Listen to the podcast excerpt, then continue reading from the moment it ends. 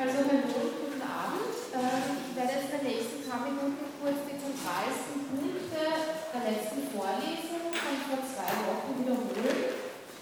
Und zwar gestartet haben wir die Vorlesung, indem wir, indem wir uns mit den letzten Sutra auseinandergesetzt haben, in dem praktisch ähm, der Weg des Yoga endet. Ähm, dieses Sutra beginnt mit den Worten Purusha Atta. Purusha meint in diesem Zusammenhang hier das Selbst in dem alle anderen sind. Aber heißt, dass dieses Selbst eben seinen Sinn, seinen Zweck erfüllt hat. Äh, der Zweck ist erfüllt, wenn das endliche Ich zur Freiheit, Kaivalya, gelangt ist. Und auf dem Weg dorthin, äh, hin zur Freiheit, schritt der Yogi äh, gegen die Strömung, Padipasava, also ja, übersetzen gegen Strömung. Die Freiheit soll sie dann eben schließlich erlauben, in der Leerheit selbst nehmen und von dort aus das ewige Selbst in sich selbst zu erschauen. Dann weiter sagt das Sutra, dass dies nur möglich ist, und hier sieht man eben den starken äh, buddhistischen Einfluss des Sutra, wenn die Gunas leer geworden sind. Das heißt, dass wir selbst in unserer Leiblichkeit, in unseren materiellen Eigenschaften leer geworden sind. Ähm, erst dann, wenn das selbst leer geworden ist, realisiert sich die Freiheit, dann passiert, dass wir in der Platz genommen haben und das ist der Moment, wo eben das Vernehmen der Prinzip in seine Vollendung und Realisation kommt. Das Sutra endet dann mit den Worten äh, Iti, das übersetzt wird mit So ist es, und damit endet äh, dieses Kapitel der Yoga Sutra. Es ist so, dass derjenige, äh, der diesen Zustand erlebt hat, dann auch mit dem Yoga zu Ende ist das heißt, man hat dann nichts mehr, was man mit dem Yoga begehrt zu erfüllen. Ähm, es gibt deshalb kein Begehren mehr, weil ähm, man jetzt praktisch im Besitz dessen ist, was man haben wollte. Man besitzt nun den Zustand, über den hinaus man nicht mehr besitzen möchte. Ähm, wir haben uns dann im nächsten Schritt den Zusammenhang der Yoga-Sutren im Kontext von Leiblichkeit und Leibphilosophie angeschaut. Wichtige Vertreter der Philosophie der Leiblichkeit in diesem Zusammenhang ja, sind Nietzsche, Merleau-Ponty und Husserl. Ähm, Husserl hat sich mit diesem, also, also zum Beispiel Husserl hat sich mit diesem ähm, Problem auseinandergesetzt, der Unterschiedlichkeit der zwei Perspektiven auf uns selber, eben einerseits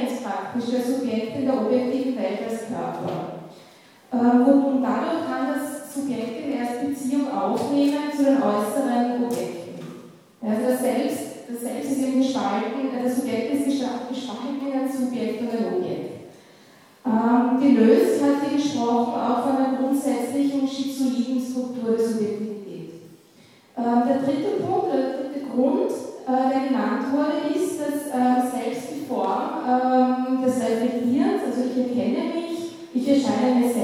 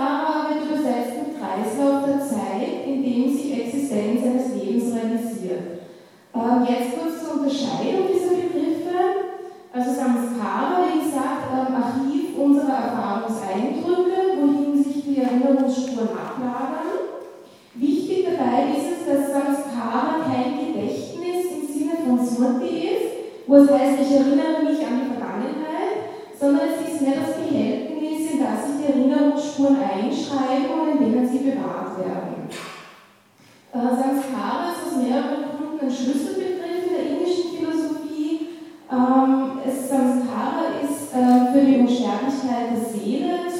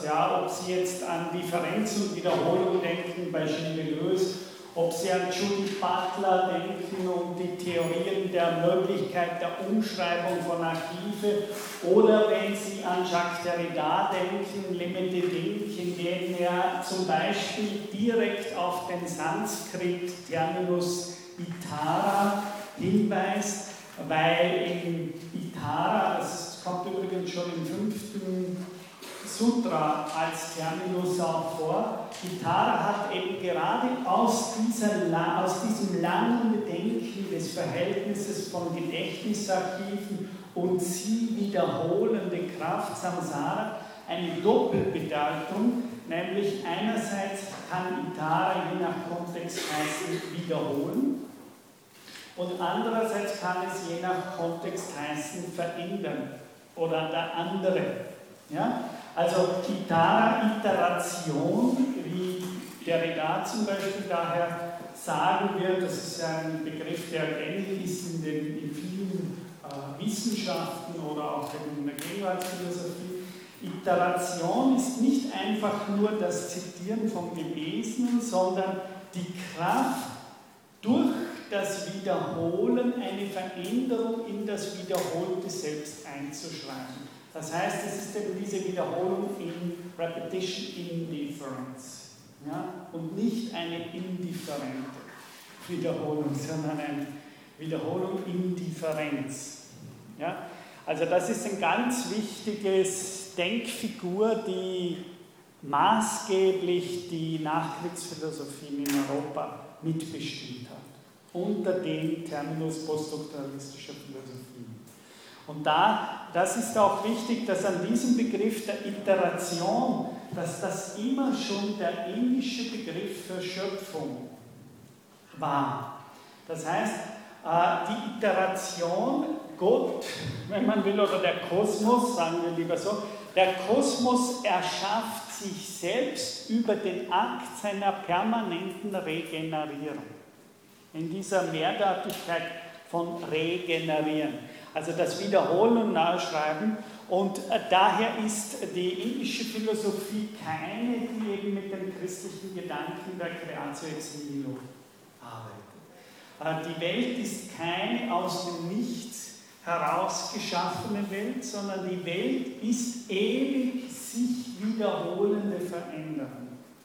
Und daher, äh, das ergibt eben diese, diese klassische Vorstellungen von der zyklischen Kosmologie der Welt in ihrem Entstehen, ihrer Ausdehnung äh, und ihrem Zurückkehren in das große Samadhi, in das große Weltsamadhi, aus der sie dann wieder geboren werden durch eine Asymmetrie, vielleicht auch da noch äh, ein kleiner Hinweis von Derrida, äh, das griechische X, also die unbekannte X, ja, Äh, die wird eben im Griechischen, wie Sie wissen, nicht so geschrieben, sondern sie hat ein kleines Häkchen.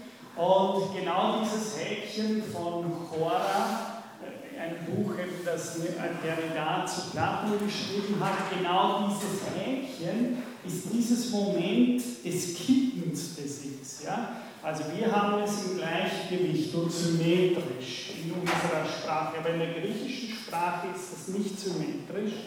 Das heißt, da gibt es ein Häkchen, durch das die Symmetrie des Weltalls kippt. Und aus diesem unbekannten X, das asymmetrisch und nicht völlig symmetrisch ist, wird die Wiederkehr der Welten geboren.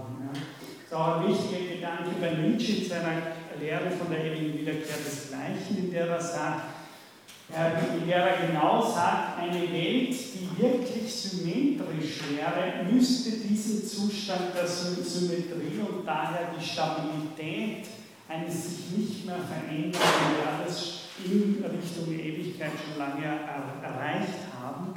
Und daher ist das Ganze im indischen Sinne so, dass in der Natur selber, im Prakriti, wenn sie so wollen, immer eine Art unverarbeiteter Rest ist, wie der Rida sagen würde. Und dieses Moment der Asymmetrie, des Klinamen, wie äh, Lucret sagt, und Deleuze und Nancy berufen sich auch auf diese Struktur. Das heißt, es gibt in der Prakriti selber etwas, was die drei Gunas, die wir kennengelernt haben, Sattva, Tamas, Raja, immer wieder ins Ungleichgewicht bringt und aus diesem Moment des Kippens, wir haben auch vom Kippbild immer wieder gesprochen, ja, von dieser Doppelbelichtung, in diesem Moment des Kippens wird eine Welt geboren. Das sind typisch indisch-kosmologische vorstellt. Die ganz mächtige Denkfiguren in der indischen Philosophie hervorgebracht hat. Gut, also so viel noch zur letzten Stunde. Das heißt, ich würde jetzt meine Ankündigung oder mein Versprechen wahrmachen und übergehen äh, zu dem Buch, von, das Sie auch äh, zum Teil auf Moodle, also zwei Aufsätze aus diesem Sammeln Band habe ich auf Moodle auch bereitgestellt. Das eine eben das Vorwort, das ich heute kurz besprechen möchte, von David Jordan White und dann der Artikel, der direkt über die Yoga Sutra geht, von Larsen. Also diese, diese beiden Artikel, die finden Sie auf Moodle auch bereitgestellt.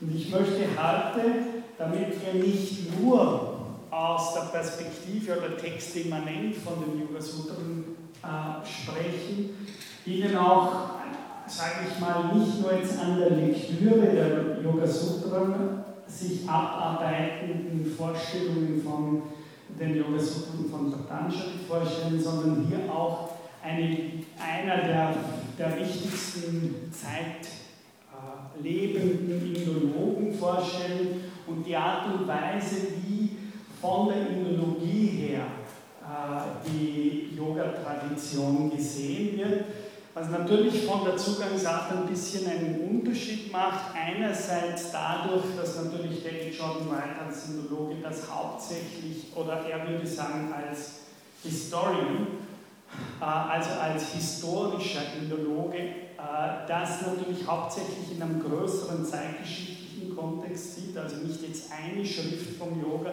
oder die zentrale Schrift, der Yoga-Tradition hernimmt, sondern versucht uns zu skizzieren, wie sich die Yoga-Traditionen über die letzten zweieinhalb Jahrtausende in Indien entwickelt haben. Also das ist natürlich eine andere Perspektive.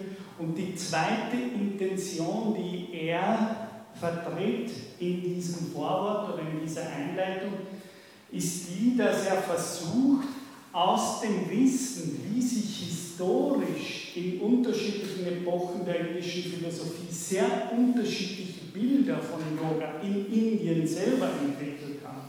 Also nicht erst durch das, dass die indische Tradition in den Westen übersetzt wurde, sondern ihm ist wichtig zu zeigen, dass äh, das Yoga selbst ganz viele Transformationen durchgegangen ist im Laufe von wenn wir ganz ganz weit nehmen, fast 4000 Jahre Geschichte, äh, in denen dieses Wort auftaucht, zumindest auftaucht, also sehr unterschiedliche Transformationen durchgegangen ist und dass diese Bedeutungen, die wir im Westen Yoga zuschreiben, eben daher äh, mit sehr, würde ich mal sagen, für uns skurrilen Formen, mit denen sich dieses Wort in der Geschichte von Indien selbst verbunden hat, äh, sozusagen uns aufzuzeigen. Oder wenn wir das äh, Philosophiegeschichtliche anschauen, es ist, wenn wir jetzt hören werden, wie, wie, wie sich diese Bilder von Yoga über Jahrtausende entwickelt haben,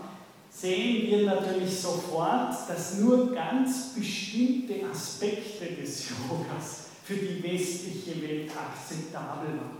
So dass das Bild, das wir heute von Yoga haben, stark gereinigt ist von all den Aspekten von Yoga, die für die indische Tradition selbst sehr wichtig und zentral waren, die für uns aber nur abstrus klingen und die wir daher einfach mehr oder weniger weggelassen haben, weil wir mit ihnen nichts anfangen können und sie werden wahrscheinlich wenig äh, oder nur sehr skurrile, esoterische Yoga-Zentren haben, in denen diese Teile, die eigentlich ein wichtiger Bestandteil ist, müssen wir zugeben, der klassischen Yoga de facto weggelassen werden.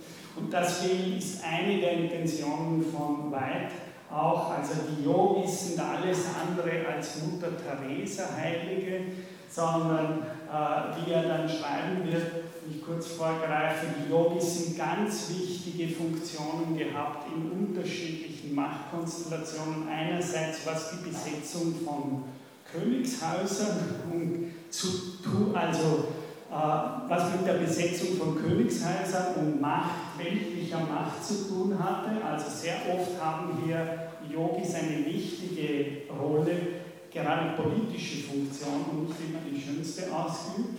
Und zweitens waren sie natürlich über Jahrhunderte auch sehr wichtig für den gesamten Militärsektor in Indien. Das heißt, es hat richtige yogische Heere gegeben, in denen äh, die Yogis als die eigentlichen Krieger, äh, also als eine der wichtigen Besetzungen der Kriegskasten in Indien äh, fungiert haben.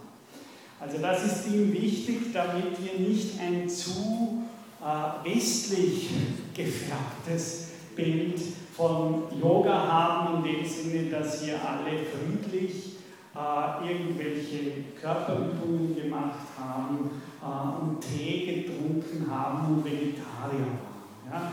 Ja? Äh, dieses Bild stimmt gerade, wenn wir uns die indische Tradition wirklich anschauen und die Texte lesen, natürlich äh, wirklich nicht. Das ist eine westliche Konzeption von Yogi sondern äh, sehr viele Züge, die wir zum Beispiel im Westen kennen von Figuren wie Hexen und Zauberer, äh, das waren ganz wichtige Dimensionen eines Yogas. Also das war eine auch sehr gefürchtete Figur in der indischen Tradition.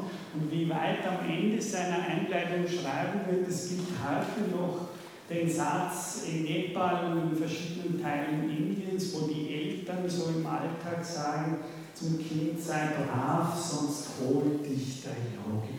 Ja. Und er meint eben, das kommt stark auch daher, dass bestimmte, gerade auch arme Familien, ihre Kinder damals sozusagen Yogaschulen gegeben haben, wo sie eigentlich als Krieger ausgebildet also äh, ich wollte auch aus verständlichen Gründen nicht mit diesem Text beginnen, sondern wollte Ihnen mal überhaupt am Anfang dieses Semesters, jetzt gehen wir langsam schon den Schluss zu, also in den ersten Teilen dieses Semesters wirklich zeigen, was in den Texten selber steht, um dann jetzt auch äh, historisch nochmal einen Blick auf die Tradition des Yogas in Indien zu werfen. Äh, in seiner Einleitung, also das eine habe ich gesagt, bevor ich zu diesen vier Punkten komme, das habe ich schon kurz angesprochen, die allerältesten Hinweise des Wort Yogas, so beginnt die Einleitung, schreibt, äh, schreibt White, sind die, dass das Yoga wirklich so viel wie Joch bedeutet. Also das müssen wir noch in Erinnerung behalten. Und das heißt, auf der einen Seite haben wir gesagt, natürlich die Bauern, die den Ochsen vor einen Wagen spannen. Und so ist es, dass der Geist mit der Materie sozusagen richtig in eine äh, Union gebracht werden muss. Ja, ich glaube, das Symbol als solches können wir aus dem Gesagten ja gut verstehen. Also es gibt, wie Aurobindo sagen würde, die ältesten Veden hatten, und ich kann dem sehr viel abgewinnen, Sri Aurobindo, einer der berühmtesten Philosophendichter des 20. Jahrhunderts, der auch äh, die Veden interpretiert hat und die Geschichte der indischen Philosophie, hat ein sehr schönes Buch geschrieben über die ältesten Veden, Rigveda etc. Uh, the Secret of the Veda heißt das Buch und da stellt er für mich sehr konsistent die These auf, dass die Veden grundsätzlich allegorischen Charakter hatten, also die alten, ganz alten Veden. Was heißt das? Das heißt, allegorisch heißt, dass die äh, Realität, die sie aussprechen, immer einen profanen und einen sakralen oder symbolischen Gehalt gleichzeitig hatten. Also das ist die Art und Weise, wie er die Veden liest. Und das heißt, sie haben immer einen profanen Charakter, wie zum Beispiel Yog. Yoga heißt Joch, ein Ochsen vor einen Karren spannen. Das ist das profane Bild. Die allegorische, symbolische Dimension dieses Bildes wäre natürlich die, dass wir in gewisser Weise die Materie und das Selbst, Purusha und Praktische, in die richtige Einheit und Vereinigung bringen müssen. Ja? Also so interpretiert er dann ein Veda nach dem anderen durch. Das zweite wichtige Bild, ich glaube, da habe ich aufgehört beim letzten Mal, das zweite wichtige Bild ist das des Wagenlenkers. Sie wissen wahrscheinlich hier alle, äh, in der Bhagavad Gita ist es so, dass Krishna dieses berühmte Gespräch äh, von Krishna indem er eben nicht weiß, ob er in die Schlacht ziehen darf, ob er in die Schlacht ziehen soll, weil er eben damit beginnt, eigentlich seine Brüder äh, zu töten und so weiter und so fort. Diese ganze Szene wird berühmterweise als Krishna Wagenlenker auf einem Wagen mit einem Ross gespannt. Ja? Und diese Figur des Wagengespanns oder ja Vital sagen würde, der Automobilität, der Automobilität des Selbst. Das heißt, ein, ein Auto, wissen Sie ja, Autos, das Selbst im, im Griechischen, mobile in Bewegung sein. Das heißt, der, der Kriegswagen war die Automobilitätsfigur jederzeit schlechthin.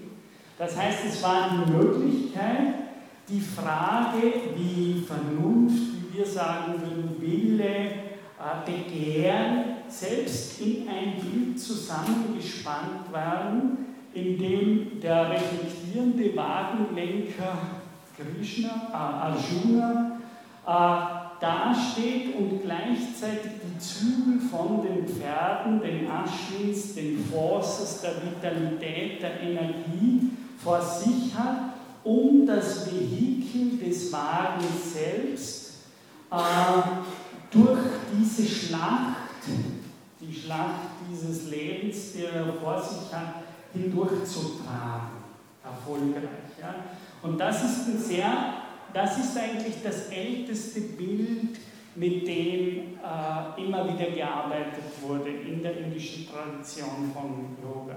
Das heißt, sie haben das Vehikel ihres Körpers, sie haben die Energien der Pferde, ja, sie haben die Zügel, die diese Pferde lenken, äh, und sie haben mehr oder weniger den reflektierenden Arjuna als Wagenlenker, der versucht, dieses ganze Gespann, das ist Yoga, dieses ganze, dieses ganze Gezüge und Gespann in die richtige Richtung und an den richtigen Ort zu bringen.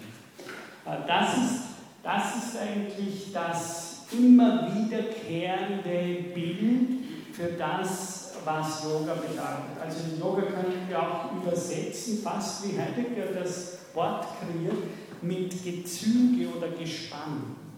Ja? Es ist wirklich eine Frage, wie wir uns in unserem in der Welt sein, selbst in die richtige Erfahrung im wörtlichen Sinne und in die richtige Bewegung bringen, indem wir uns eben in die richtige Ausweitung und Aufspannung unserer selbst in der Welt bringen. Also das sind die ältesten Figuren. Äh, dann versucht David Jordan White nach diesen kurzen ersten Analysen äh, eben ein Bild von, also vielleicht noch davor, er sagt, es ist unmöglich, vom Wort her aufzuklären, was Yoga bedeutet, weil das Wort so weit ist im englischen Sprachgebrauch, dass sie fast so, Sie können es übersetzen mit Union, mit Synthesis, mit Zusammenspannen, mit und, könnten Sie es übersetzen, also eins und ein anderes, ja, und so weiter. Er sagt, es ist völlig unmöglich für Indologen, aus dem Wort selber eine wirkliche Bedeutung zu generieren. Weil das Wort so weit ist, dass man von der Sprache selbst her nicht wirklich sagen kann, was es bedeutet, sondern man muss es aus den Kontexten heraus erschließen. Und der Versuch, äh, trotzdem dem Wort eine Bedeutung zu geben, hat ihn veranlasst, dieses Wort in vier Überschriften oder in vier Grundthemen vorzustellen. Also er sagt, vom Wort selbst her können wir nicht viel machen, aber wir können vier Motive finden, die mehr oder weniger für diese ganzen Transformationen, die sehr groß waren in der indischen Philosophie, immer wiederkehrende, iterierende Motive sind. Also nicht transzendentale Prinzipien, sondern einfach Iteration. Also diese vier Motive kommen nahezu in allen über die ganzen Jahrtausende immer wieder tauchen die auf und das eben heißt hier, das ist die tragende Bedeutung dieses Konzepts, wie er, äh, wie er es versteht. Also das erste ist Yoga is an analysis of perception and cognition. Zweite ist Yoga is the raising and expansion of consciousness. Dritte, Yoga is the path to omniscience. Und viertens, Yoga is a technique for entering into other bodies, generating multiple bodies, and the attainment of other supernatural accomplishments. Cities wie. Gut, jetzt werden wir mal versuchen, ein bisschen diese, äh, den ersten Punkt zu präzisieren. Also erstens, Yoga is an analysis of perception and cognition. Also das klingt mehr oder weniger sagt er damit ja nichts anderes als Yoga ist übersetzt in christliche Philosophie, Philosophie. Sie hat auf, in allen Traditionen über die Jahrtausende spielt die philosophische, für uns eindeutig philosophische Frage nach dem, wie funktioniert Perzeption, also Wahrnehmung und Kognition, Erkenntnis. Also das ist eine Sache, die nicht erst neu irgendwann hinzukommt, sondern die Frage nach dem Modi von Wahrnehmen, von Erkennen ist immer mit da, wenn wir den Terminus Yoga haben. Also lange bevor wir Körperstellungen haben, ist, würde er sagen, bezeichnend für Yoga, dass es sich um das, was wir im Westen Philosophie nennen, nämlich um eine Art äh, Aesthesis-Lehre, also Wahrnehmungslehre und eine Art äh, Kognition, also Erkenntnislehre handelt.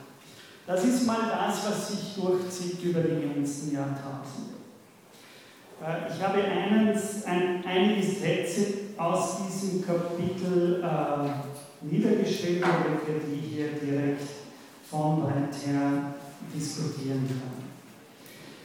At India's many yoga traditions are soteriologies, doctrines of salvation, concerning the attainment of release from suffering existence and the cycle of rebirth. Seite 6. Also, bottom, eine Sache ist Grund, der, der tragende Grund mehr oder der indischen Lehren. Und da ist schon die große Unterscheidung zur westlichen Philosophie. Zwar, sagt Weit, handelt diese Texte, die Yoga behandeln, offensichtlich von philosophischen Themen, wie, wie funktioniert Wahrnehmung, welche äh, Fähigkeiten sind dabei involviert, wie kann man diese Dinge unterscheiden, äh, wie funktioniert Kognition, aber at the very bottom, also der ganze Grund, warum die Wahrnehmungslehren und Erkenntnistheorien entwerfen, ist ein einziger. Das unterscheidet sich sehr von westlichen Erkenntnistheorien, nämlich dass sie all diese Lehren machen, weil sie eine bestimmte Soteriologie versuchen zu entwerfen. Was heißt Soteriologie? Hm? Erlösungslehre. Genau, also irgendeine Form von Heil, ja, die man sich erwartet. Das heißt, es ist ganz anders wie zum Beispiel bei Aristoteles. Bei Aristoteles, da steht dort, es gibt so etwas wie ein, ein Erkennen um der Wahrheit? Das hat keinen anderen Zweck. Und wenn Sie zum Beispiel Darsten lesen, dann sagt er immer ganz scharf, ja gut, das, was man wirklich ist ein großer Verehrer der indischen Philosophie, vor allem des Vedanta, aber wo man vorsichtig sein muss, es gibt so viele indische Lehren, die vermischen Soteriologie und Erkenntnisphilosophie. Das ist aber nicht ein Vermischen, würde ich dem Herrn Darsten sagen, sondern das ist geradezu, wenn man die Texte sich anschaut, eine Essenz. Im Gegenteil, gerade im Buddhismus vielleicht als am allerweintesten und, und radikalsten entwickelt. Buddha geht ja so weit, dass er sagt, darum hatte er in Indien auch keine Chance, ja, der Buddhismus, weil die indische Philosophie, die Brahmanen sind verschrien als die Intellektuellen, ja, so, so, so, ähnlich den jüdischen, ja, das sind, die Brahmanen haben den brillanten Intellekt. Ja. Und für die war der Buddhismus unter anderem darum nicht reizvoll, weil Buddha ganz klar sagt, alle Philosophie, die nicht der Erlösung dient, ist nutzlos. Also es gibt, es gibt kein, das ist ja ganz komisch, ja? der unintellektuellste Schule, nämlich die buddhistische Schule, ist die, die komischerweise von uns im Osten gesucht und, äh, glaube ich, auf die größten Sympathien stößt. Während die Brahmanen, äh, die eigentlich die waren, die stark sich auf die Frage des Intellekts und des, der Intelligenz, die sowas wie in der Scholastik hatten, so Streitschulen, ja, ganz viele, wo man, wo man wirklich sich bekämpft hat mit Argumenten und hin und her. Äh, das ist seltsamerweise durch den Buddhismus in Indien am stärksten in Verruf geraten. Also die indische Tradition, die am stärksten soteriologisch ausgerichtet ist, ist eindeutig der Buddhismus. Also ich würde keine brahmanische Schule kennen, die diesen Satz gemacht hätte. Also die eher so wie Aristoteles sagen, es gibt ja auch Wissen, das wir einfach haben wollen, weil wir es wissen wollen. Aber Buddha ist da am radikalsten immer der Meinung, nein, völlig nutzlos. Es steht uns nur im Weg, wenn es nicht wirklich dient, dem in den Zustand des Nirvanas. Also das möchte ich immer betonen, weil bei uns der Buddhismus eben so sehr affirmativ gelesen während die anderen äh, Schulen meistens negativ gelesen werden. Äh, in diesem Sinne ist der Hinduismus dem Besten viel mehr als, als der, der Buddhismus. Ja, in diesem Tag. Aber gleichzeitig stimmt natürlich, was Weit hier sagt, dass im letzten, so würde ich sagen, alle Erkenntnis einem höheren Interesse dient, nämlich dem Interesse von Dukkha loszuwerden, das ist wirklich das, was indische Schulen durch die Jahrhunderte, nicht durch die Jahrtausende hin. Und das ist also sicher, was er hier schreibt, einer der ganz entscheidenden Punkte. Sie sind daher nicht Philosophie im westlichen Sinne, das finde ich auch wichtig, weil sie sagen, all das dient im letzten darum, zwei Dinge auszuschalten. Alle philosophische Erkenntnis macht im letzten Sinn, weil die Erkenntnis nötig ist, wie wir in der Vorlesung immer wieder gehört haben, um zwei Dinge auszuschalten. Das eine ist, was will ausgeschalten werden, das haben wir gehört. Was, wogegen kämpfen die Yoga-Sutren? Das eine sind die Kleshas, die Dukkha erzeugen. Und das Zweite, wie werden wir nur endgültig, denken Sie an die letzte Stunde, wie werden wir nur endgültig von den Kleshas frei? Indem nicht nur die Kleshas, die Dukkha, die Schmerz erzeugen, ausgeschalten werden, sondern was noch?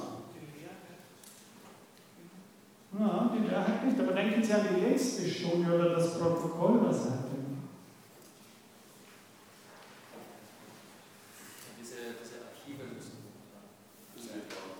Genau, es muss, es muss Sanskara, wie man sagt, das Karma, umgearbeitet werden, ja, angereichert werden, wenn man will, mit gutem, dukkha-freiem Karma.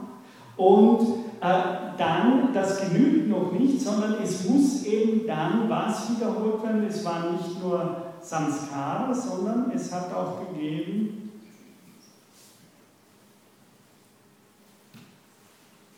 Nicht nur die Gedächtnisarchive des leider erzeugenden Karmas müssen reduziert werden im Laufe eines Lebens, sondern dann eben der Samsara, das heißt die Wiederholung, dieser, diese kosmische Kraft der Wiederholung dieser Gedächtnisse. Und das ist genau das, also das Samsara, das heißt, es ist genau jene Kraft, die ausgeschaltet werden muss über den Tod hinaus, dass ich nicht wieder in eine leiderzeugende Welt hineingeboren. Ja? Durch diese Kraft der Wiederholung der Archive und der Vergangenheit. Aber das ist mit Soteriologie gemeint. Soteriologie heißt Sarvam Dukam, ja, wie es heißt in den Sutren und beim, im Buddhismus. Ja. Alles geboren werden in diesem Samsara ist Leid. Und das muss unterbrochen werden. Und es ist ganz klar, dass alle philosophische Erkenntnis nur darum angestrebt wird im letzten, in der indischen Philosophie, weil nur die Erkenntnis die Kraft hat, uns dauerhaft von diesen Wiederholungsstrukturen zu lösen. Und damit sind wir beim zweiten Punkt, den White hier anführt, nämlich das, was wir im Westen Gnosis nennen. Ja? Befreiung durch, die, durch Wissen. Das ist für uns ja in Europa gibt es eine lange gnostische Tradition, nicht nur in Indien, die aber mehr oder weniger immer mehr in den Hintergrund äh, gekommen äh, äh, oder fast schon verloren gegangen ist, obwohl das eine der wichtigen philosophischen Strömungen der westlichen Welt war, nämlich die, die ganze Lehre, man kann sich nur befreien, wenn wir auch eine bestimmte Form von Erkenntnis haben, die diese Befreiung zu Wege bringt.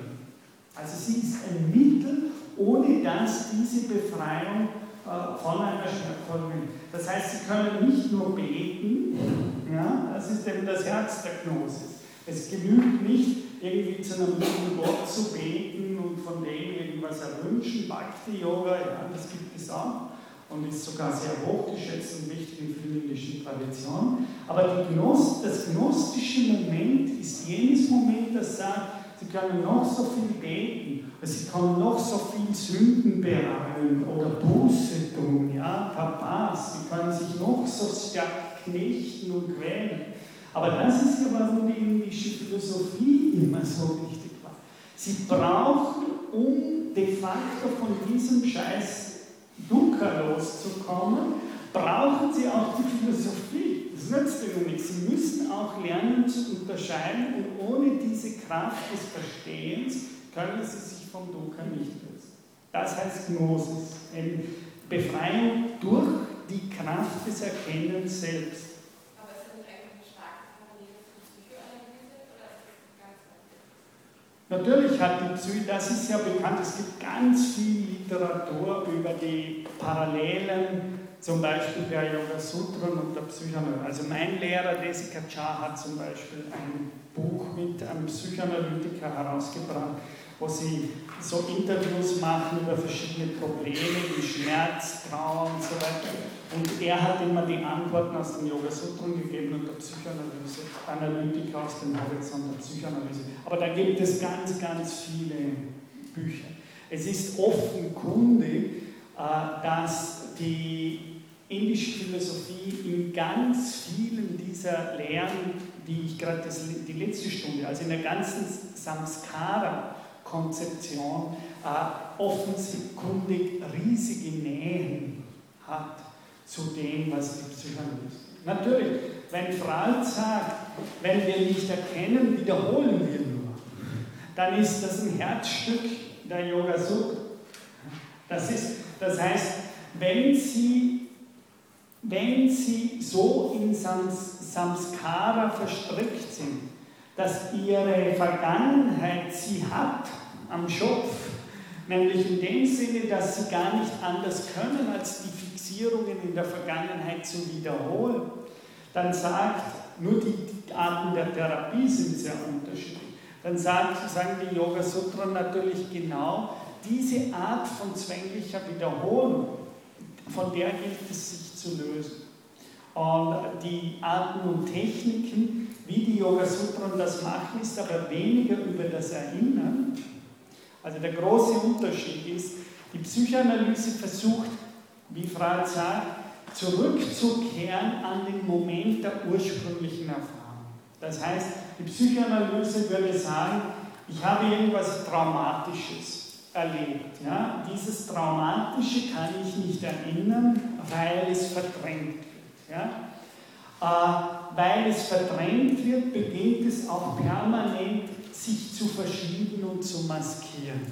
Ja? Das heißt, ich komme nicht ran an das Urerlebnis, sondern das Urerlebnis maskiert, es taucht auf in Travestien, es taucht auf in Verschiebungen, in Veränderungen. Also ich sage ich und meine in Wirklichkeit du oder ich sage du und mein ich. Das heißt, ich bin jene ganz im indischen Sinne permanent Avidya zu vertauschen.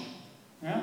Ich vertausche die Sachen. Der Weg, den Frank geht, ist, wir müssen durch diese Verdrängung im Samskara-Bereich einer sozusagen virulent gewordenen Vergangenheit, die mich verfolgt und fixiert und stereotyp handeln lässt, indem sie sich aber gleichzeitig maskiert, nicht zeigt, muss ich durchstoßen, um zurückzukehren auf das Urerlebnis dessen, was eigentlich hinter diesen Verschiebungen und Komplexen beruht. Ja? Und über die Erfahrung dieses Urerlebnisses beginne ich zu verstehen, was mich hier verfolgt, warum es mich verfolgt und nicht. Nur Freud ist dann selber, aber das kommt man an, das ist ja gerade der Moment, wo er den Todestrieb einführt, dass er sagt, selbst das Erkennen genügt offensichtlich nicht, um dann die, die äh, die Fixierung schon los zu sein. Ja? Und dann, da müsste man lange durch, sagt er eben, es muss also ein zweites Prinzip neben dem Eros geben und er macht dann den Todestrieb selber zu einem mehr oder weniger gleichwertigen Prinzip äh, im Jenseits des Losprinzips. Die indische Philosophie geht dasselbe Problem von einer anderen Seite an. Die indische Philosophie geht nicht zurück in die Vergangenheit. Es ist keine primäre Intention, sondern die indische Philosophie versucht, dass die Vergangenheit so umzuschreiben, indem sie neue Gegenwart und neue Erfahrungen in die Archive hineinbekommt. Also die indische Philosophie versucht in die Zukunft zu gehen und nicht zurück in die Vergangenheit. Primär. Das heißt, sie versucht leer wieder zu werden, und offen zu werden, bis, es, bis durch diese Umschreibung oder neue Öffnung etwas passiert, das, oder sagen wir so, andere Vasanas, andere Erinnerungsspuren und Lebenserfahrungen sich in das Samskara, in das Archiv unserer Gedächtnisse einschreiben. Jetzt ist das Einschreiben aber nicht einfach nur, dürfen Sie sich vorstellen, also wir haben eine Art Archiv, ja, sowas, und da kann man Erfahrungen herein, ja, und diese delegieren sich jetzt da ein was. Ja. Und das heißt, es kommt nur über die Gegenwart, irgend bildet Sedimente und die lagern sich irgendwie da. Ja. Äh, die indische Konzeption ist ganz stark, dass dieses Archiv ein Eigenleben hat. Ja, also das ist eben keine tote Bibliothek, sondern zum Beispiel in Träumen wie bei Freud, äh, im Tiefschlaf und in verschiedensten Dingen arbeiten die selber und zwar gar nicht gerade so, dass sie den Bezug zur Außenwelt und zu neuen Erfahrungen abschneiden. Das heißt, dieses Samskara-Archiv der Vasanas ist ein durch und durch eigen, von einer Eigendynamik lebendiges Archiv. Darum haben die Inder ja viel weniger die Gedanken, äh, die Vorstellung, dass wir in die Vergangenheit gehen, als dass wir vielmehr umgekehrt die Vergangenheit sich permanent in uns meldet und uns lebt. Ja, das ist das. Also Sie kennen vielleicht, wie heißt dieser Film, der, was hat er bekommen? Ah, diese Millionenshow. Dollar, Dollar. Hm? Genau. Da haben Sie ja haargenau typisch die indische Samskara. Der hat keine Ahnung von den Fragen und Wirklichkeit. Und er geht überhaupt nicht analytisch vor. Ja? Er überlegt sich nicht immer, sondern immer kommt Blitz, Flash. Das heißt, irgendeine Form, er hat hier ein Erlebnis X, ja?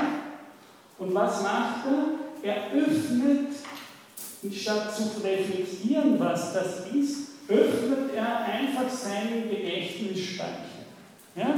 Er öffnet seinen Gedächtnisspeicher und flutsch, schon verbindet sich diese Frage mit irgendeinem Vasana, das er in sich gespeichert hat. Und da macht es den Blitz, flutsch irgendwie und flutsch, ihm steigt die Geschichte hoch. Und er erinnert sich, wie er irgendwann durch die Stadt gelaufen ist und genau dort ist dieser eine Name aufgetaucht, auf einem Schild oder was immer und bla bla bla.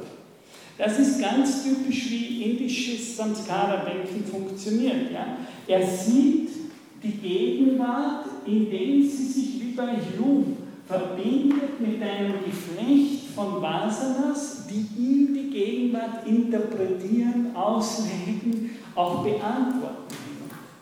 Und das Wichtige der Umschreibung ist äh, im indischen Kontext so, dass man viele Erfahrungen hat, die sozusagen zu Neueinschreibungen führen, bis zu der Erfahrung der Leerheit selber, als der Dimension der Tiefe, in der all das, all das immer schon drinnen ist. Die Dimension der Tiefe ist sozusagen das, was, in dem das alles schon immer gehalten. Und die große Heilung erwartet sich die, die indische Philosophie dadurch, dass sich dieses Geflecht von karmischen Vasana-Strukturen wieder so öffnet und so porös wird, dass es im letzten wieder offen wird und hinauskommt aus der Verschlossenheit im eigenen Solipsismus des Gedächtnisses in die Offenheit oder wenn Sie so wollen, in die Zukunft. Das ist die ganzen, die ganzen Techniken gehen ab. In dem Moment, in dem diese Öffnung wieder praktisch, schreiben sich hier Vasanas ein, die zu einer Entgiftung dieser traumatischen Strukturen führen. Das heißt, es ist weniger eine Frage, wie komme ich wieder zu der traumatischen Struktur zurück, als wie öffne ich das traumatisierte Gedächtnis so, dass es selbst wieder in die Offenheit kommt, dadurch Erfahrungen eingeschrieben werden, die zu, von automatisch, ohne dass ich darüber reflektieren muss oder sie vergegenstellen, zu einer Neuverknüpfung des Samskara-Geflechts führt und letztlich zu einer Entgiftung der darin sedimentierten Strukturen und Komplexe und Fixierung. Also das ist, das ist der große Unterschied. Aber Parallelen gibt es natürlich sehr, sehr viele. Aber das hängt davon ab, darum bin ich ja so ein Gegner mit Übersetzungen wie Selbstbewusstsein und Bewusstsein, so, dass gerade die indische Philosophie uns ja im Unterschied zu vielen Traditionen der westlichen Philosophie eine unglaublich reiche Interpretation unbewusster vorgibt. Das ist ja meiner Meinung nach gerade eine der Stärken der indischen Philosophie. Und daher ist es ganz schade, wenn wir die deutsche idealistisch gleich in der Selbstbewusstseinstheorie haben. Damit verlieren wir meiner Meinung nach einen der reichsten Teile der indischen Philosophie, nämlich die gesamten Lehren von Samskara, Samsara, Smriti, die wir heute, wenn man so will, mit der Psychoanalyse verbinden.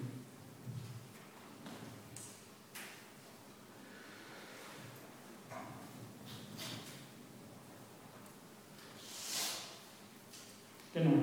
Also dann gehe ich jetzt zum zweiten Punkt, das ja, also zum zweiten charakteristischen Teil der Erkenntnis- und Perzeptionslehren, wie sie weit in der indischen Tradition sind. The same teachings that posit the problem of suffering exists and also offer a solution to the problem which may be summarized by the word Gnosis.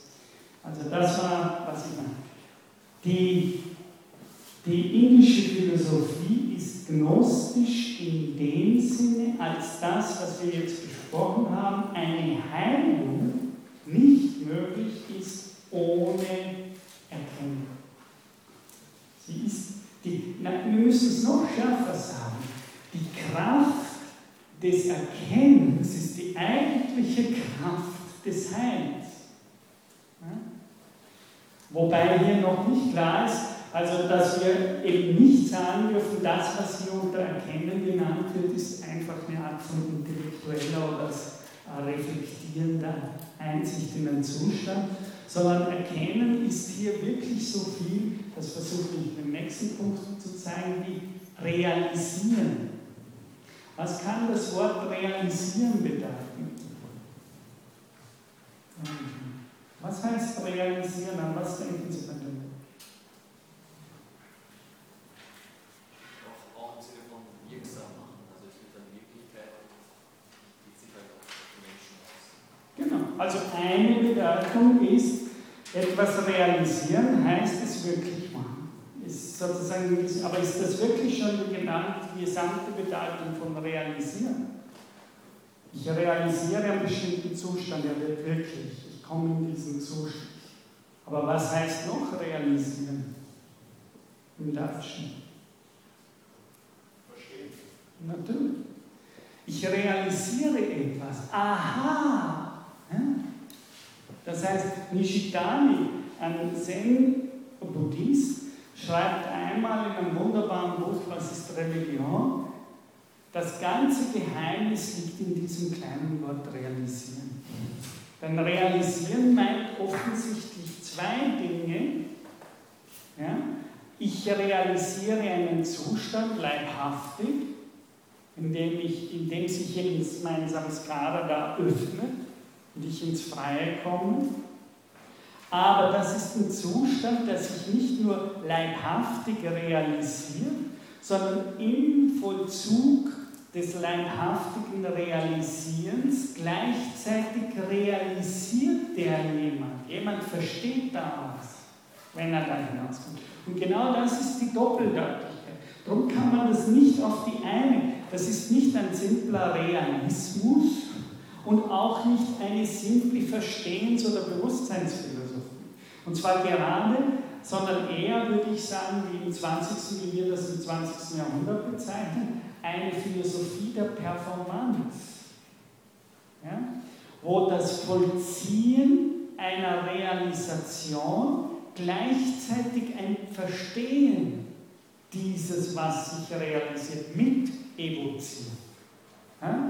Das heißt, Meiner Meinung nach ist das Problem, wenn wir ein kleines, zu kurz genommenes Realitätsverständnis haben, dann kommen wir entweder in eine Art, ich realisiere leibhaftig einen Zustand, aber ich verstehe nicht wirklich, was ich, was ich da realisiere. Nonsens. Ja? So eine Art starker Realismus oder Empirismus. Und die andere Seite wäre die idealistische, die sagt, eigentlich heißt realisieren so viel wie, aha, ich verstehe. Aber sie müssen beides eben im Sinne dieses Geiststoffdenkens zusammenlenken. Im Zustand des sich Öffnens realisiere ich einen leibhaftigen Zustand, der gleichzeitig ein bestimmtes Verstehen dieses Zustands evoziert. Ja? I got it. Egal, ich habe es realisiert, ich habe es verstanden. Und das ist wichtig. Hier fallen der leibhaftige Vollzug und das Verstehen dieses Vollzugs, wie, wie die Performanceforschung sagen wird, im Vollzug selber zusammen und nur dann realisieren. Das würde heißen, dass wenn jemand wirklich eine Offenheit realisiert, dass es falsch wäre, wenn er darüber nur sprechen kann, ohne in dieser Offenheit zu sein. Ja? Und umgekehrt, wenn einer sagt, ich bin in der Offenheit, aber ich verstehe nicht, was das ist, wäre das sozusagen die andere tricky Seite. Ja? Nur der, der in dem Zustand selbst befindet und diesen Zustand versteht, ist in diesem. Hier fallen, wenn man es wie Meister Eckhart sagen würde, hier fallen Sein und Verstehen zusammen. Ja? Und das, das weiß ja auch jeder irgendwie. Man glaubt weder dem einen noch dem anderen. Der eine, der mit schönen Worten über die Offenheit spricht, aber irgendwie völlig verschlossen da sitzt, dann sagt jeder, irgendwas stimmt da nicht. Ja? Und umgekehrt ist es genauso. Jemand, der groß immer Offenheit in Offenheit sitzt, aber man hat das Gefühl, er versteht gar nicht, wovon er spricht, äh, dann ist das auch eher eine junge oder eine präpotente Art, äh, von dieser Offenheit zu sprechen. Das heißt, offensichtlich handelt es sich hier um einen Zustand, in dem die Realisation eines leibhaftigen Erscheinens zusammenfällt mit dem Verstehen dieses Erscheinens. Und dann sage ich, ah, I got it ich habe es realisiert. In dieser Doppelung. Also das ist das, was ich hier durch die Realisation der Unterscheidung und so weiter geschrieben Dann der dritte Aspekt dieser philosophischen Wahrnehmungs- und Erkenntnislehre in den Yoga-Systemen ist für weit das folgende. In all of these systems, the necessary conditions for gnosis is the disengagement of one's cognitive apparatus from sense impressions and base ja? Hier haben wir wieder dasselbe Problem, das ich soeben angesprochen habe. Ja? Wir können sagen, haben Sie die Unterscheidung zwischen intellektuellem Verstehen in der Buddhi und Selbstgewahren des Purusha, des Selbstrealisierten. Ja? Können Sie das selber sagen? Was, das, worauf ich raus will, ist das Wort unterscheiden. Nehmen Sie das jetzt gerade in diesem doppelten Sinne von Realisation, von dem ich vorher gesprochen habe. Ja? können Sie unterscheiden. Was kann das bedeuten, wenn wir es jetzt von den Ich verstehe Dimensionen her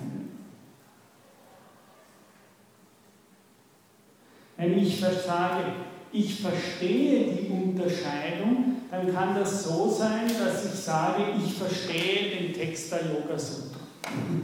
Ich habe verstanden, was da drinnen steht, in dem Sinne, dass ich sage, okay, ich verstehe, da gibt es die Unterscheidung zwischen dem, dass der Purusha sich in mir reflektiert und den Reflexionen von Gegenständen, die in der Welt sind und so weiter.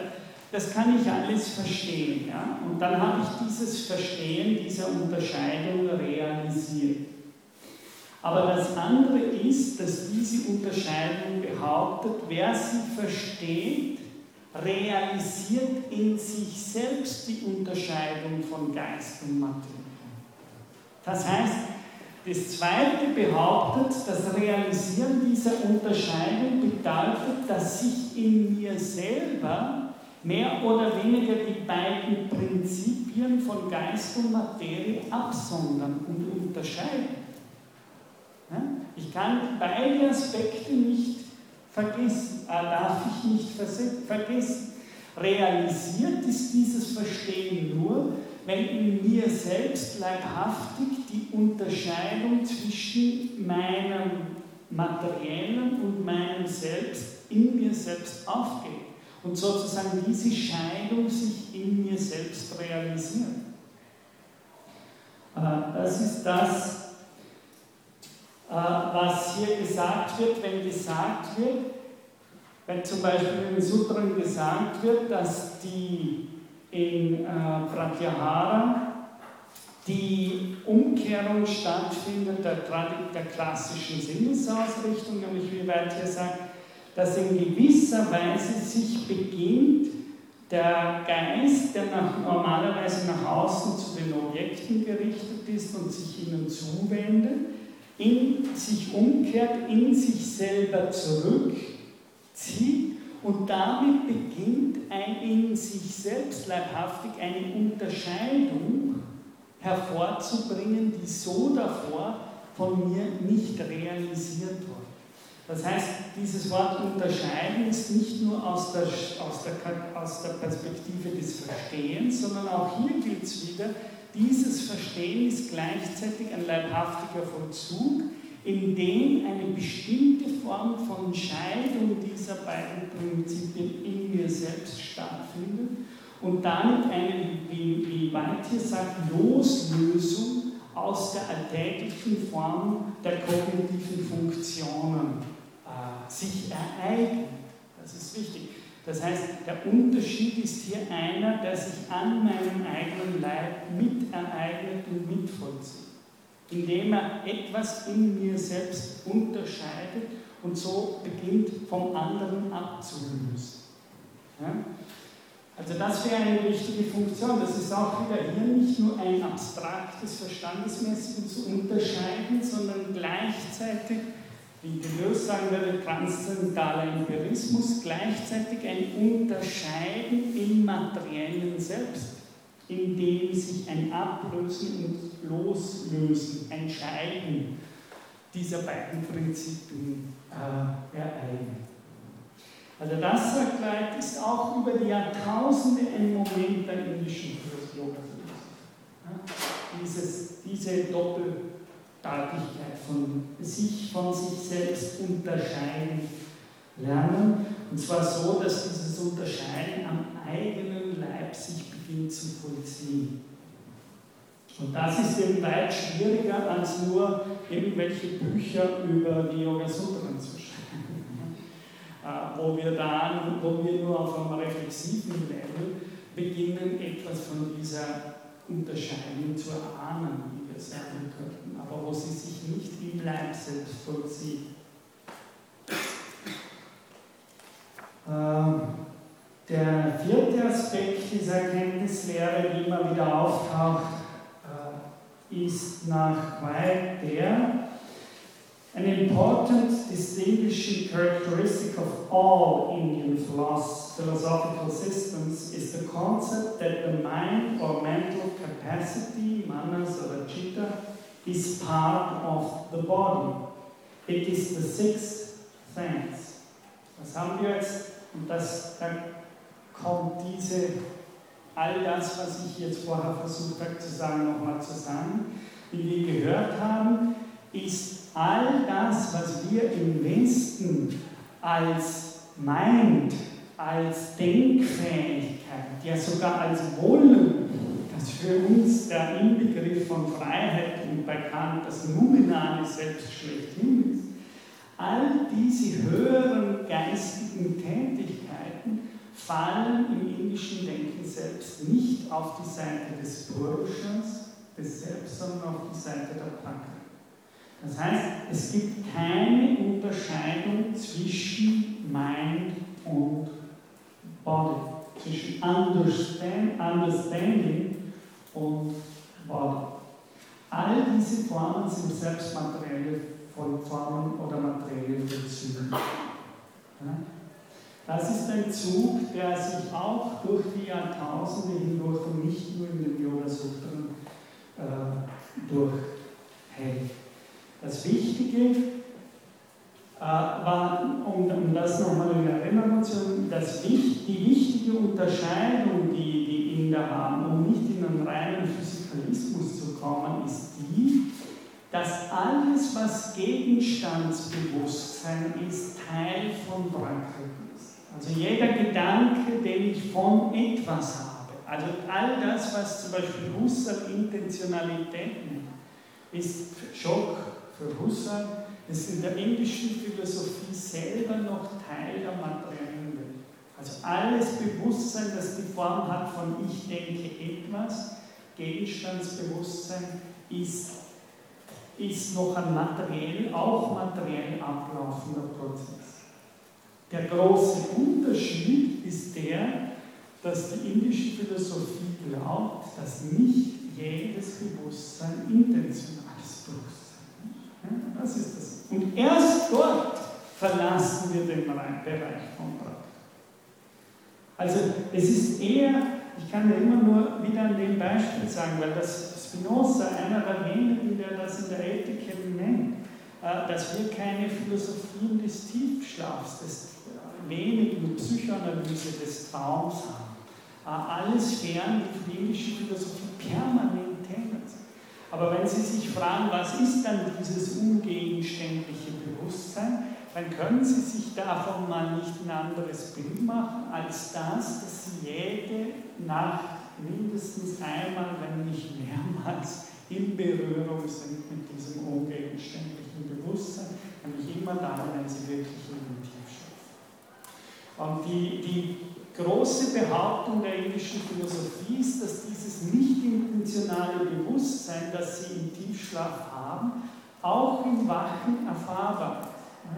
Und das ist eben gerade das. Und nur dann sind sie in einer Dimension, die nicht mehr als solche an die materielle Welt und damit an die, an die gegenständliche Erfahrung gebunden ist. Nur dann. Aber alles Denken über Gegenstände, von Gegenständen, selbst die Welt als Gegenstand, ist für die indische Philosophie ein materieller, auch ein materieller Prozess. Und das zieht sich auch durch die. Die sagen, da ist noch gar nicht, wenn wir Geist sagen, dann denken wir im indischen Sinne nicht Geist. Das ist meine große Theorie. Also die Worte führen alle völlig in die Irre weil wir ja gerade mit Geist zum Beispiel Husserl intentionales Bewusstsein verstehen. Und das ist, glaube ich, würde niemand, der indischen Texte kennt, sagen, dass die genau sagen, das ist ja noch gar nicht das, was wir meinen, wenn wir sagen, das Selbst reflektiert sich. Das ist gerade nicht eine gegenständliche und ist ausdrücklich ein nicht intentionales Bewusstsein. Also wenn wir gerade die Geistphilosophen Husserl und so als Verkörperung äh, indischer Philosophie nehmen, äh, dann ist das meiner Meinung nach völlig falsch. Denn alles, was Husserl macht, nämlich beschreibende, deskriptive Phänomenologie oder so, das ist alles noch ähnlich wie bei Kant, primär auf die Vergegenständlichung hingearbeitet und überhaupt nicht auf das Hinaustreten da in dieses seltsame Leben. Das spielt keine Rolle. Das sieht man ja auch bei so Formulierungen wie Husserl, der permanent sagt, die Leerheit ist da, um erfüllt zu werden. völlig unwünscht. Weil jetzt immer wieder, die Leerheit ist eben nicht da, um erfüllt zu werden. Das Gegenteil. Ja, die ist selber die Fülle, aber nicht, weil sie von irgendwelchen Gegenständen gefüllt wird, sondern das entscheidende Springbild ist ja, dass er sagt, äh, diese, dieses Feld ist, es braucht nicht diesen Gegenstandsfüllung, sondern das ist sich selber genug. Das ist, was heruntergeleiert wird in, in, in hunderten Schriften. Und darum bin ich sehr skeptisch bei solcher Art von Gleichsetzung. Okay, also das wäre mal, was Weit hier zu sagen hat über einige Punkte, die immer wieder auftauchen, wenn es darum geht, den sogenannten philosophischen Kontext der, englischen, der logischen Philosophie zu, zur Sprache zu bringen. Das nächste in diesem einmal auch im ersten Punkt ist ein Satz von Wright auf der Seite 7. In these earlier sources, the term yoga is often used to designate the theory and practice of disengaging the higher cognitive apparatus from the thrall of matter, the body and the senses, including the mind. Das ist eben jetzt genau, was ich auch schon eigentlich vorgesagt habe. Die wenn wir sagen, es geht der indischen Philosophie um die Loslösung des Selbst von der Materie, dann geht es ihr immer darum, in eine Art ungegenständliches Selbstbewusstsein zu kommen, äh, dass sie in einer radikalen Opposition zu dem steht, was wir sonst in den niederen kognitiven äh, Erkenntnisorganen als geistiges Selbst von uns oder als Intellektualität oder als Intellektus, als Verstand, Vernunft äh, oder Buddhi, wie das im Indischen auch heißt. Äh, die Buddhi als solche, also all das, was wir mentale Fähigkeiten, geistige Fähigkeiten nennen, spielt für die indische Philosophie nur die Rolle einer Macht, nicht die Rolle eines Selbstzwecks. Denken ist nicht zum Beispiel im deutschen realistischen Sinne Selbstreflexion. Eindeutig nein. Äh, das ist nicht die Fähigkeit, sich selbst zu reflektieren in dem Sinne, dass ich mir beginne, reflexive Gedanken über irgendwelche Phänomene zu machen, die mir begegnen. Sondern Selbstreflexion im indischen Sinne bedeutet wirklich, dass jene andere Ebene mehr oder weniger sich auftut und in mir selbst zu reflektieren beginnt. Aber das ist alles andere als eine Tätigkeit, die von mir, von der Spontanität des Verstandes ausgeht, wie der Kant sagt, sondern nein, im Gegenteil. Durch das Brechen dieser permanenten Aktivität des Verstandes und des reflektierenden Denkens, denken Sie nur an Zen-Buddhismus zum Beispiel, ein einziger Versuch hier, diese äh, diesen Verstand in seinem reflektierenden Habes zum Stillstand zu bringen und mal zum Schweigen zu bringen, äh, das ist der Moment, wo der Verstand schweigt, wo in dem, in, dem in gewisser Weise das Selbst selbst eine Öffnung bekommt, um sich in uns selbst reflektieren zu können. Aber das ist mit Selbstreflexivität im indischen Sinne nahezu das Gegenteil von Selbstreflexivität im Sinne der Spontanität des Verstandes äh, Und zwar immer darum, da, das ist ja auch ein Grund, für Kant ist es völlig schwachsinnig, wäre das. Alles, was hier gewährt wird, nämlich ich soll die Sinne zurückziehen und sowas.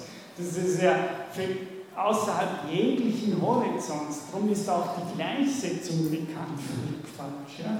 Denn Kant käme nie auf den Gedanken in seiner Anthropologie zu fordern, dass man in irgendeiner Weise, man soll die Sinne beruhigen und mehr oder weniger damit der Verstand die Kontrolle über die Affektivität übernimmt. Das hat er natürlich drin. Aber es ist ihm völlig fremd, so etwas zu denken, wie man muss den Verstand oder den, die Sinne stillstellen, damit man irgendeine Dimension von Selbst erfährt, die man sonst im Verstand selbst nicht erfahren können. Solche Gedankengänge, die aber typisch indisch sind, äh, wird mir niemand zeigen können, dass die in irgendeiner Weise bekannt ist. Äh, das hat aber dazu zu tun, darum glaube ich, äh, darum habe ich das immer so betont, dass Kant den Leib nicht in der Radikalität denkt, wie das die indische Philosophie. Wenn der Leib selbst nicht in die Stille kommt, ist der Verstand machtlos, diesen Bereich des sich selbst reflektierenden Selbst zu erfahren. Daher muss man was tun, damit der Leib in diese Stille kommt. Und daher gibt es ganz, ganz viele Praktiken, die versuchen, äh, den Leib in eine solche Disposition zu bringen. All das finden wir zum Beispiel bei Kant. Ich sage das Husserl und Kant, weil gerade die beiden oft genommen werden für interkulturelle Vergleiche mit der indischen Philosophie. Die meiner Meinung nach von den Texten her überhaupt nicht funktionieren. Solange ich mich wirklich auf die Texte einlasse.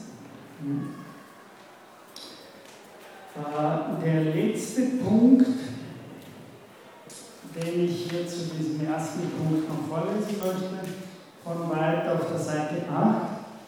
The Bhagavad Gita is possibly the first, but by no means the last teaching to use the term yoga preceded by an adjective or, or modifier, karma yoga, jnana yoga, bhakti yoga, thereby acknowledging but also creating a variety of yogas. Äh, das ist auch noch abschließend als letzter Punkt ein wichtiger Hinweis von Weil, dass das Wort Yoga sehr oft über die Jahrtausende adjektivisch verwendet wird. Das heißt, es wird gesagt, weniger gesagt, wir müssten dann sagen, Yoga ist Erkenntnis-Yoga oder Yoga ist Gefühls-Yoga ja? oder Yoga ist Arbeit an diesem oder jenem Vermögen im Menschen. Ähm, das ist ganz wichtig, meiner Meinung nach wäre das vor allem wichtig für Yoga-Lehrer, weil die indische Philosophie, das ist auch wieder so ein typischer Zug der indischen Kultur, sogar nicht der indischen Philosophie, dass sie insofern sehr pragmatisch sind, als dass sie sagen, wenn ich mir unterschiedliche Menschen anschaue, dann gibt es unterschiedliche Situationen, unterschiedliche Konstellationen von Samskara und der bewussten Geflechten. Und daher ist es völlig sinnlos, äh, allen dieselben Übungen wie jedem dasselbe Medikament verreichen zu wollen. Das ist ja ganz wichtig auch in der ayurvedischen Medizin, die ganze Frage der Dosierung. welche, nicht nur welche Medikamente, sondern welche Dosen äh, von Medikamenten gegeben werden müssen, weil die indische Philosophie immer versucht, eine Art Balancierung. Da wieder gibt es wirklich eine Ähnlichkeit zur Kritik der Urteilskraft bei Kant, nämlich, dass die indische, aber weniger als Ästhetik, sondern als Medizin, dass die Medizin eigentlich den Ausgleich der Kräfte versucht zu organisieren. Ja? Also das ist, äh, man hat immer von etwas zu wenig oder von anderen zu viel. Ja? Und es geht daher in dieser Art von weniger darum, also einfach darum, diese innere Balance der Kräfteverhältnisse in einem Menschen wieder in eine, ein stimmiges Verhältnis zu das ist eigentlich die ganze Medizin. Ja? Wo hat jemand zu viel Ego? Wo hat jemand zu wenig Ego? Ja? Und das ist wichtig, das ist meiner Meinung nach der Grund, warum Yoga ganz stark immer mehr adjektivistisch gebraucht wird. Das heißt, es wird gesagt, aber der braucht Ratschangu. der hat zu wenig Selbstbewusstsein. Ja, da müssen wir was arbeiten, äh, dass der irgendwie von diesem schlechten äh, Gedächtnis, das ihn fixiert, äh, loskommt und so weiter und so fort. Und der Nächste braucht eben das oder jenes. Das hat dazu geführt, dass die Bezeichnung Yoga immer mehr eine Arbeit der Ausbalancierung einzelner Vermögen wurde. Und Und das ist alles im letzten wichtig, um diese Ausgewogenheit von der physischen Ebene bis hinauf zu reflektieren. Es kann auch jemand zu viel Kopf haben. Kommt auch. Oder, oder äh, Nietzsche und Hölderlin haben beide für die Deutschen diese Metapher verwendet, ja, dass, dass sie durch die Straßen gehen, es ist überall nur noch so kleine Beinchen und so kleine Händchen hängen, so einen großen Kopf, also ein großes Ohr. Ja, und, und, das ist eigentlich eher so ein Bild für, für, für diese adjektivische. Es gibt Leute, die haben zu große Ohren. Und das heißt, da muss man wieder lernen, ein bisschen das Ohr in eine richtige Proportion, so die voyeuristischen äh, Sensoren wieder in eine richtige Proportion bringen und so weiter. Und das wird dann eine wichtige Dimension des Yogas überhaupt. Also diese Form von Ausbalancieren äh, der, der Vermögen, der Verhältnisse, der Kräfte in einem Individuum. Und das ist wieder eine große Synergie zur Ayurveda, eben zu der Heilkunst. In, in, in, danke.